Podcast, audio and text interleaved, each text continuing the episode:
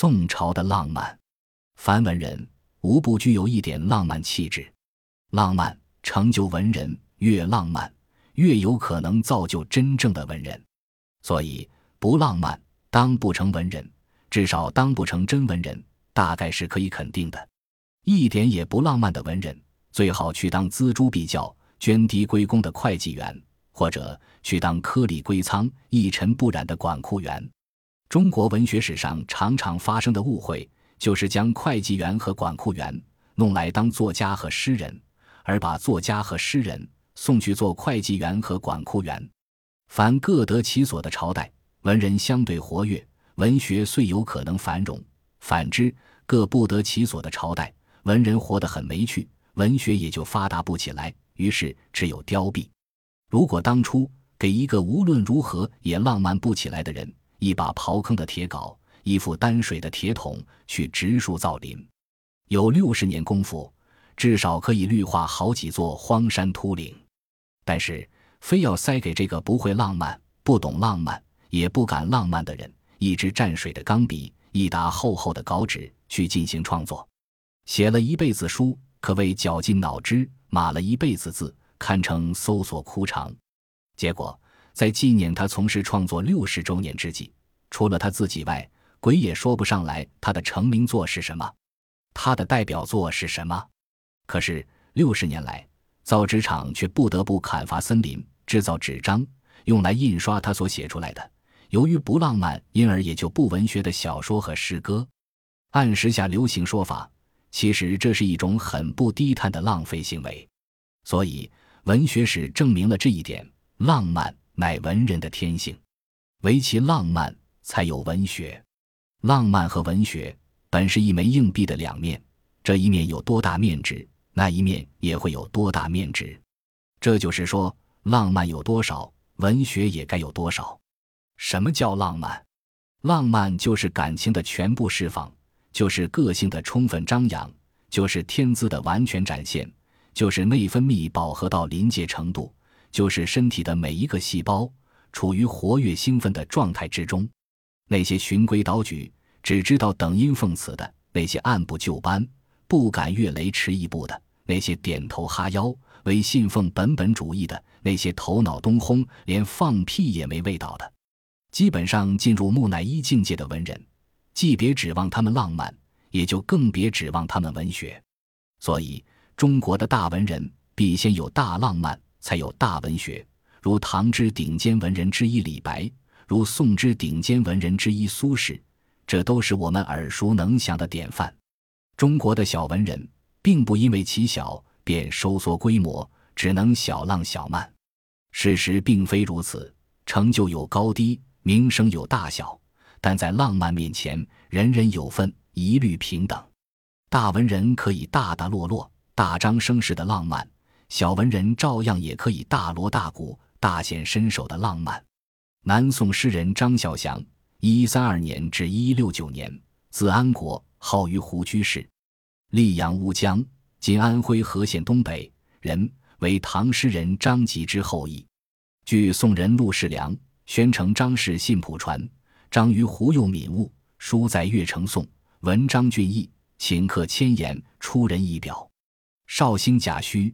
廷试着第一，十年二十有三，在托托主传的《宋史》中，也称他读书一过目不忘，下笔请客数千言。年十六，领乡书，在举冠里选。绍兴二十四年，廷试第一。高宗谕宰相曰：“张孝祥辞汉俱美。”张孝祥参加的这年科举，没想到竟与秦桧之孙秦勋同科。秦桧为了能让他的孙子稳居榜首，做足功夫。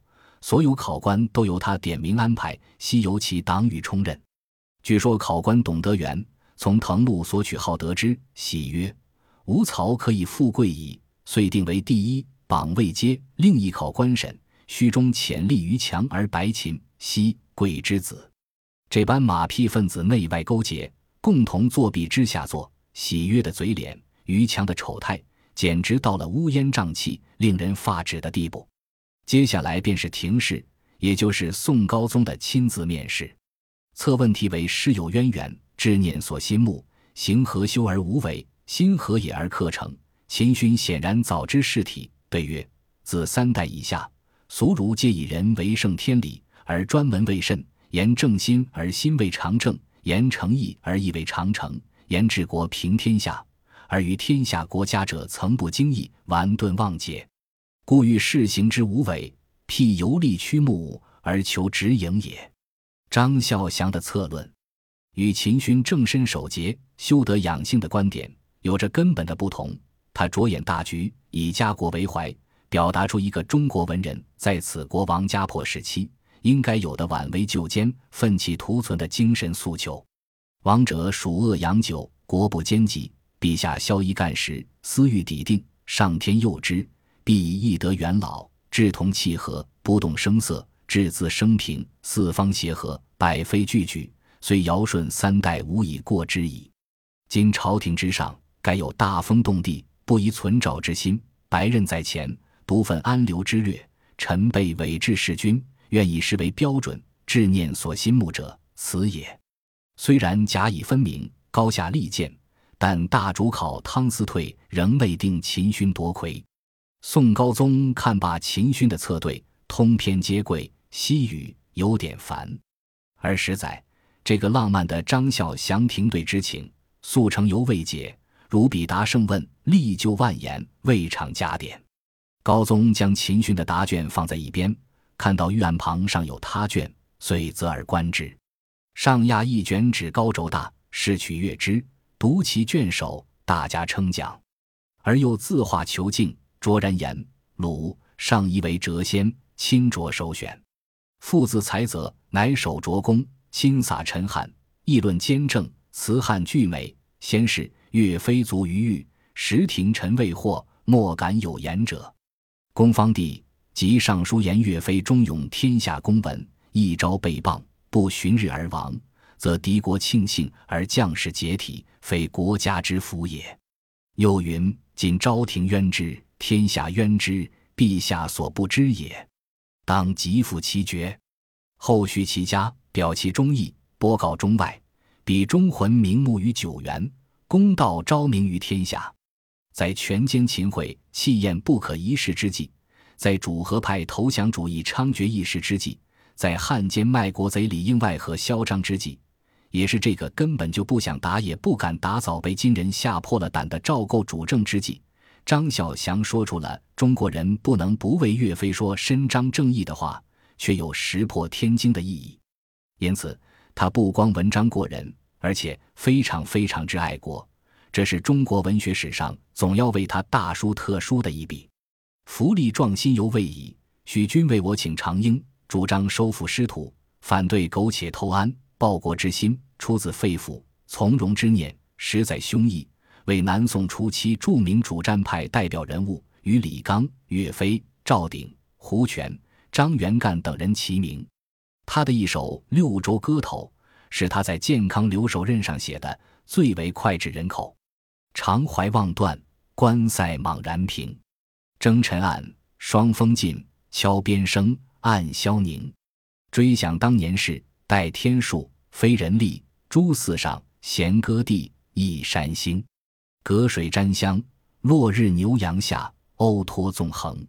看明王消烈，祭火一川明。家鼓悲鸣，遣人惊。念腰间剑，匣中剑，空哀度，竟何成？时已失，心图壮，遂江陵，妙神经。干羽方怀远，敬风岁，且休兵。观盖始分迟物，若为情。闻道中原已老，常难忘翠宝泥经。使行人到此，终奋气填膺，有泪如倾。据说，读罢了这首新作之后，在主座上倾听的张俊为之动容，激动万分，心潮澎湃，实在无法再平静下来，只好罢席而去。对文人而言，哀莫大焉生错了时代。哀莫大焉在这个时代里被彻底阉割，你不但不能浪漫，而且也不能文学。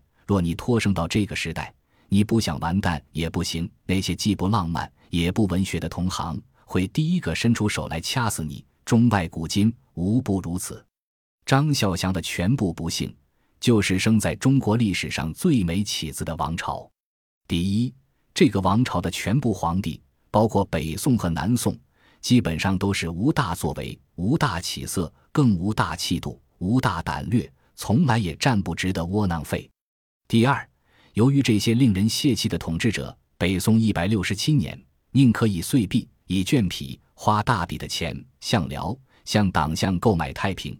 南宋一百五十三年，宁可称臣称直庄孙子向金、向元求得偏安一隅。于是，中国历史上最大卖国贼得以受其奸；中国历史上最多投降派得以张其事；中国历史上最嚣张的隐姓汉奸得以肆行妄为。这三者上下交争恶，大宋王朝便像残焰枯尽的一盏油灯，风雨飘摇。奄奄一息，直到最后一滴油耗尽，赵氏王朝便在珠江口的崖山上跳海终结。这期间，推波助澜的隐姓汉奸，在中国败亡史上从来扮演着一个可耻的角色。在中国知识分子当中，隐姓汉奸是一股极其可恶的离心力量。当中国处于绝对强大的时期，他们只是说些冷话，泼些凉水，起着腐蚀的作用。当中国处于相对弱势的时期，他们就会兴风作浪、煽风点火，起到破坏的作用；当中国处于强敌的包围之中，他们就是一支第五纵队，他们就会进行颜色革命，起到推翻政权的作用。隐姓汉奸，尽管打着各式各样的旗号，尽管戴着各式各样的面具，但万变不离其宗的是：一，中国的一切一切都错，即使对的也错。二，外国的一切一切都对，即使错的也对。他们这种永恒不变的看法，也是所有中国人用来判断过去的隐性汉奸和现在的隐性汉奸一把百试不爽的尺子。在这个由最大卖国贼、最多投降派和最嚣张的隐姓汉奸猖獗的组合体里，虽然公元一千一百五十四年，绍兴二十四年，张孝祥举进士第一。据说，如果不是高宗赵构在殿试时第一眼看到张的考卷，书法竟是如此优美；再看一眼张的策论文章，行文竟然如此漂亮，立刻擢为第一。主考官提醒道：“名次排列已定，第一名以内定为秦桧的孙子秦勋。”高宗调卷一看，改为第三。发榜以后，秦桧无奈，可随后就设名目，将张罗之入狱。幸秦桧不久死。孝宗朝屡迁中书舍人，直学士院，领健康留守。张俊渡江与金人作战不利，上至以为太上皇的赵构，下至满朝满野的隐姓汉奸一起发难。张俊罢，张孝祥受牵连。这位爱国诗人到底被乌龟王八蛋们联手排挤出局，寻以京南湖北路安抚使请辞，进献摩阁直学士致仕。有什么办法呢？卖国贼手中有权力，投降派人多有声势，而隐姓汉奸可以造舆论，可以搅浑水，可以颠倒黑白，可以混淆是非。这也是当下那般笔杆子唱衰中国、帮腔美国的老手段。于是，张孝祥活不过四十岁便抑郁而亡，这大概也是自然不过的事情了。一个最浪漫也最文学的天才，最不能容忍的便是卑鄙。而那一张张看不胜看的隐姓汉奸的无耻嘴脸，如跌入蛆虫泛滥的粪缸里，不死何待？纪晓岚在《四库全书总目提要》中特别强调其举进士第一，对张孝祥的文学成就评价极高，皆称其词语诗人俱乏，观其所作，气概亦极己尽之。朝野一记称其在健康留守席上赋《六州歌头》一词，感愤淋漓。主人为之罢喜，则其忠愤慷慨，有足动人者。又曰：其门人谢尧人许称孝祥每作诗文，辄问门人是东坡何如？今观集中诸作，大抵规模苏诗，颇具一体，纵横物奥，意字不凡。故影史在王阮之语，称其平日气吞红泥；陈振孙亦称其天才超逸云。就是这样一位在文学史上说不上是顶尖的，但在同时代的柴辈中却是铮铮角角的一流文人。他不但有非凡的文学成就，而且更有绮丽的浪漫故事。你无论如何想不到，就这位极文学、极浪漫的张孝祥，元曲大家关汉卿《萱草堂玉簪记》与他有关，明代戏曲家高廉《玉簪记》也与他有关，而明代无名氏杂剧《张于湖雾素女贞观》和名人《燕居笔记》中的张于湖素女贞观。都更是明明白白的以他的浪漫形象为作品题材，如此多的作品聚焦在他身上，仅此一点便可想知，在张孝祥那个时代，此人不但是一个风华出众的文章高手，更是一个风流韵界的多情才子。否则，他怎么可能成为元、明、清三代戏曲、杂剧、话本的舞台上一个屡被演绎的浪漫人物呢？甚至到了二十一世纪。白先勇先生还将这出《玉簪记》改编成现代版昆曲，将要继青春版《牡丹亭》之后，在北京南新仓的皇家粮仓小剧场里现演呢。从宋人周密《鬼心杂史》中一则记文，可以充分领教这位文人的浪漫。中外古今，大概还找不到别的文人能够浪漫得出这样一次以他为中心的嘉年华式欢宴聚会。当时。张孝祥受主持北伐的将领张俊邀请，到他司令部所在地为健康留守。随后又至京口，即今之镇江，可能距离淮蚌前线更近些。这样，张俊就派王宣子接他，要他从南京移镇于此。这就是张于湖之京口，王宣子代之的来历。四时，多景楼落成，于湖为大书楼匾。张于湖书法出色。自是他当仁不让之事，他的字现在还能看到，如京川帖，当得上潇洒飘逸、神韵悠然的美誉。据说宋高宗、宋孝宗对其字都赞叹不已。据《宋史》本传，孝祥俊逸，文章过人，尤工翰墨，常亲书奏札。高宗见之曰：“必将名士陆游说过，子微章舍人书帖，为时所贵重。”锦囊玉轴，无家无知，连最刻薄、爱挑剔的朱熹也认为安国天资敏妙，文章正是接过人远甚。其作字多得古人用笔意，使其老寿更加学历，当以其为。据宋人叶绍翁的《四朝文件录》载，今南山慈云岭下，地名方家峪，有刘结于寺，泉自凤山而下注为方池，味甚甘美。上接凤凰泉三字，乃于胡章紫薇孝祥所书。下之中为后兄，俗呼下国舅。偶之寺中，位于胡所书魏公，遂以己奉堪所自书三字一之。孝宗以长幸寺中，时孝祥所书矣。心事敬之，即驾在幸，见于胡之匾已去，所译者乃直中所书，上不复他语，但照左右以斧劈为心。幸死僧藏于胡字故在，赵仍用孝祥书，所以这次楼匾题字非张于湖手书莫属。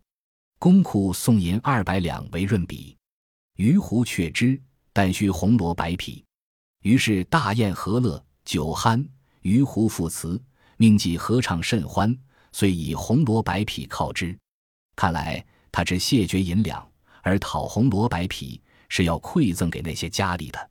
估计那天盛会，至少有上百位丽服盛装、奢华夜夜、花枝招展、灿若桃李的红粉佳人凑去，才能营造出来云环玉璧、满室生香、袅袅婷婷、莺歌燕舞的浪漫气氛。也许只有风流到顶点的张小祥，才有此等大手笔。当代文坛上那些既无浪漫也无文学的俗不可耐之辈，或者即使那些稍有一点浪漫，稍有一点文学的半平促之流，可敢这样非分的浪漫一下，怕是连放肆的想一想也是不敢的。当代那些下流作家最大的本领，就是来不及的让笔下的男女人物脱裤子，然后一边流着哈喇子，一边描写他们交合的性行为，这才是他们毕生所追求的浪漫。现在，让我们回到南新仓的皇家粮库的小剧场里。等待新版《玉簪记》的上演吧。早些年，我曾经在四川成都郊区一家小戏院里看过一个来自外县的剧团所演出的高腔折子戏《秋江。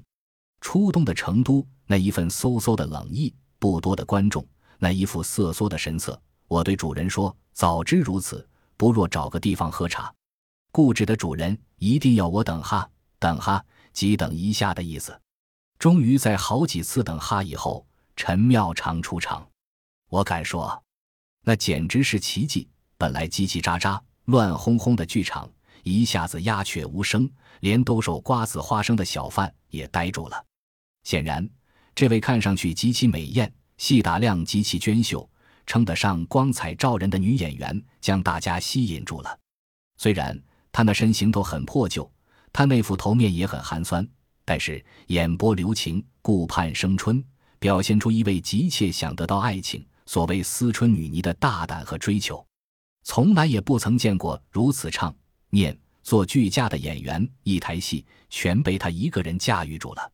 尤其他唱的那么甜美，那么温柔，由不得你不凝神聆听。你看那鸳鸯鸟成双成对，好一似那和美的夫妻，白日里并翅而飞，到晚来交颈而眠。奴与潘郎虽则是相亲相爱，怎比得鸳鸯鸟一双双、一对对飞入在波浪里，永不离。最后的这三个字是由后台的帮腔唱出来的，其音高亢。其声绵长，令人回味无穷。秋江之上，道姑陈妙长追赶书生潘必正这段船上的戏，是改编自明代传奇《玉簪记》中追别一折。看起来，不但文学史留住了张孝祥，连戏曲舞台也留住了这位于湖居士。而当时那些蛆虫式的隐性汉奸烟飞灰灭，早扫入历史的垃圾堆，这大概就是天道好还、正义不衰的公理了。最为浪漫的一个插曲，莫过于张孝祥受临江令，到该地的女贞观去探望他的姑母的时候，曾经向这位在安修行的陈妙长示爱过。这就是浪漫透顶的张孝祥的行止了。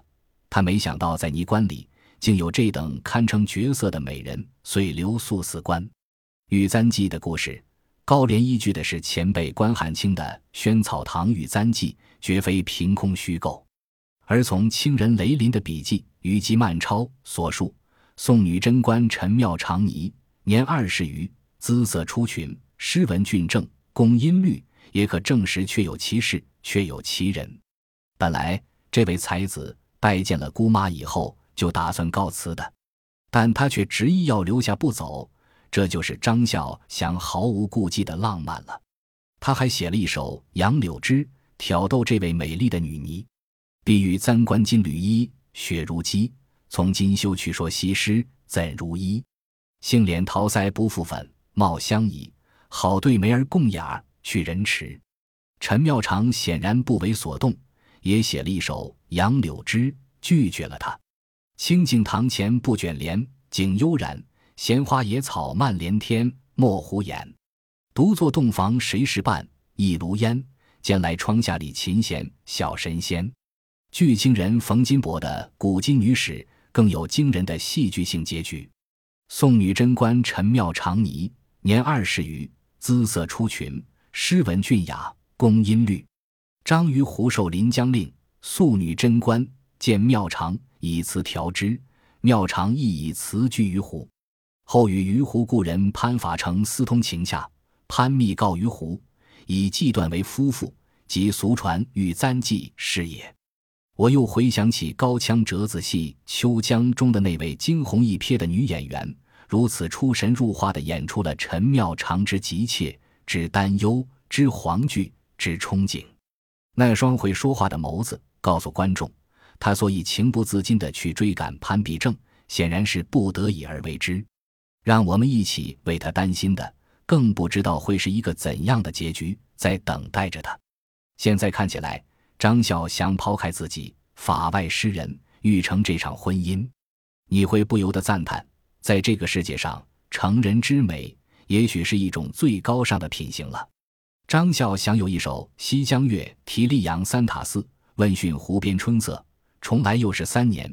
春风吹我过湖船，杨柳丝丝拂面。世路如今已惯，此心到处悠然。寒光亭下水如天，飞起沙鸥一片。我查不出溧阳三塔寺，与临江的女贞观距离有多么远，更找不到诗中的三年从何年到何年。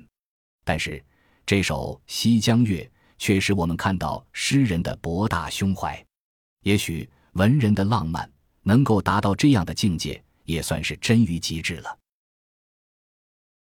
本集播放完毕，感谢您的收听，喜欢请订阅加关注，主页有更多精彩内容。